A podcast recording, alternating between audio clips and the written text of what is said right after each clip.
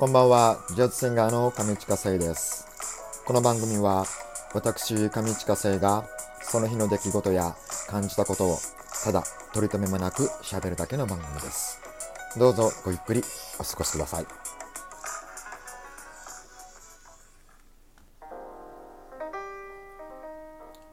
さあ、8月27日の木曜日、えー、大人のほうれん草上近聖です。えー、掲示板にえー、書き込みをいただきました。ありがとうございます。えー、内容から、えー、拝見、えーと、察すると、はい、課長からですね。ありがとうございます。そなんか前回もやっぱり課長からなのかな？と、えー、思ってるんですが、えー、早速、えー、読ませていただこうと思います。え今朝のことです。えピロローンとメールが来たので確認をすると、赤十字から またかまた赤十字から、お誕生日おめでとうございますと、えー、来てました。へえ。あ、課長8月、あの、この間、あ昨日誕生日だったんですか？おめでとうございます。ということは、課長は乙女座、課長乙女座なんですね。なんかそれで少しなんかいろいろ分かってきました。そう、乙女座の方はですね、あの僕が知ってる限りでは、まあ簡単に一言で言うと、あの、頭悪いやつが好きなんですよ。頭は、あ、さ、乙女座自体が頭悪いんじゃなくって、頭悪い人が好き。好きっていうか、頭悪い人がこう集まってくるようなタイプですね。そうするとね、もうね、浮かぶんですよね。もう課長の周りはもう僕も含めて、頭悪いやつばっかりでしたよね。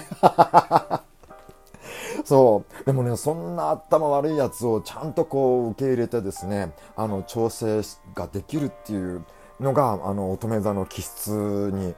あるんですよね。なので、本当に大変お世話になりました。はい。ありがとうございます。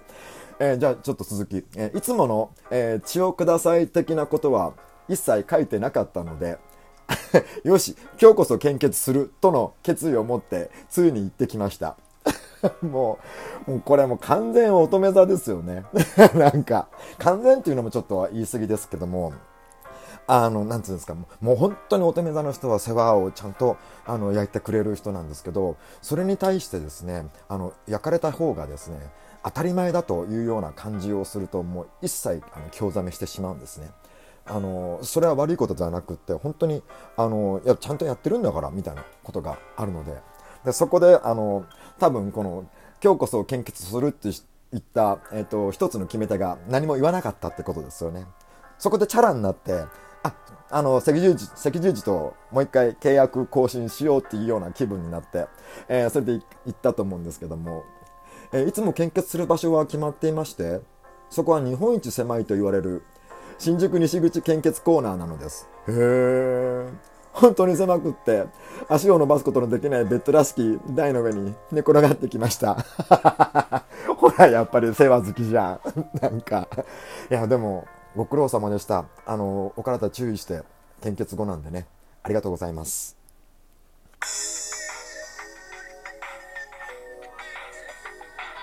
さあ、えー、この時間を使いまして僕が日頃行っております、えー、ライブのインフォメーションをお伝えしようと思います。えー、BGM は僕の昔のオリジナル曲 Good Morning Kisses です。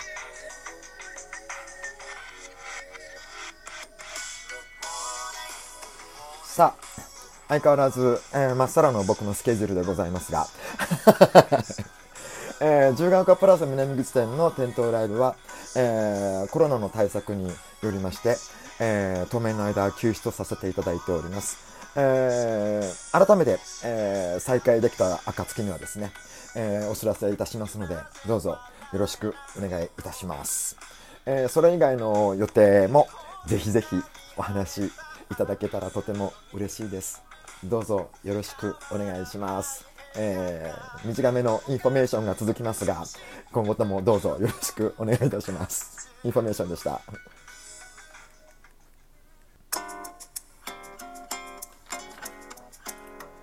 さあ、えー、8月27日の大人のほうれん草後半です。えー、ガチャを、えー、引いてみたんですが、あなたのインターネット黒レ黒歴史を教えて。インターネットの黒歴史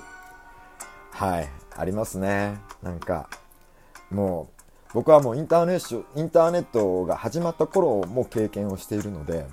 で黒歴史っていうのはその始まった頃のことなんですが僕の場合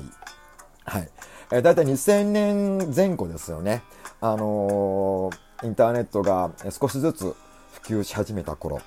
でもまだ黎明期で、あのー、家庭にネットがつながっている人は少なくてもっぱら仕事などであのメールだったりあとはネットを検索するみたいなことが、えー、普及していたものを、えー、僕らは、えー、捉えていたんじゃないかなと思うんですが、えーとまあ、一般的ではなかったにしろあの実際ネットはその頃から結構盛んだったところがあるんですねそれはどこかっていうとエロですエロ エロ関係はね、その頃のインターネット黎明期のエロ関係は凄まじかったですね。もう、要はインターネットに関する規制が、あのなかったので、もうやりたい放題だったんですよ。だから仕事以外でネットを使うっていう人は大体エロ。もう、ね、やっぱりね、あのいろんな商業とか、よったもの、商品とか、そういったものを発展させる要素に必要なのはやっぱエロだと思うんですよ。あの、エロによって、だからインターネットもここまで大きくなったのは、もうエロの存在が非常に大きいと思います。今日なんか、エロの言葉が乱立、乱立してるんですが、そう。で、そんな、あのエロのはびこっていたインターネットの業界、業界？インターネットだったので、あの、そこに漬け込んでいろいろスパムメールとか、スパムファイルもいろいろはびこってたんですね。で、まだそのネットに関する知識が乏しかった僕らは、もうまんまとスパムにはまっちゃうわけですよ。で、ネットなので、そんなに自分の被害の感覚は少ないじゃないですか。だから、あの、危険に対するそういった注意力も散漫になってるので、もう見事にはまっちゃうんですよね。僕もその一人でしたね。もう仕事中に、あの、エロ画像とかを 検索して、もうそっから先に来て、みたいな。そっから先に、どうしようかな、行っちゃうかな、みたいな感じで、行っちゃったら見事にスパムにはまってですね、僕のパソコンに入っている、す、えー、べ、てのメールアドレスに、にあの、スパムメールを、えー、送ってしまったという。えっ、ー、と、その頃はですね、あの、ちょっと全国的に、あの、いろんなところとやり取りをしていることがあったので、えっ、と、もう全国各地、ほんま北海道から沖縄までの 人たちに、どれぐらい、何百人ぐらいに送ったんだよな、なんか、もう、そう、上近さんなんかこんなメールが来てましたか？っていうのが、電話が 電話がもう、まさかやってきたことを今でも覚えてますね。もうなんか、凄まじかったな、なんか。そんなことがありましたね。なんか、でもこれ多分ね、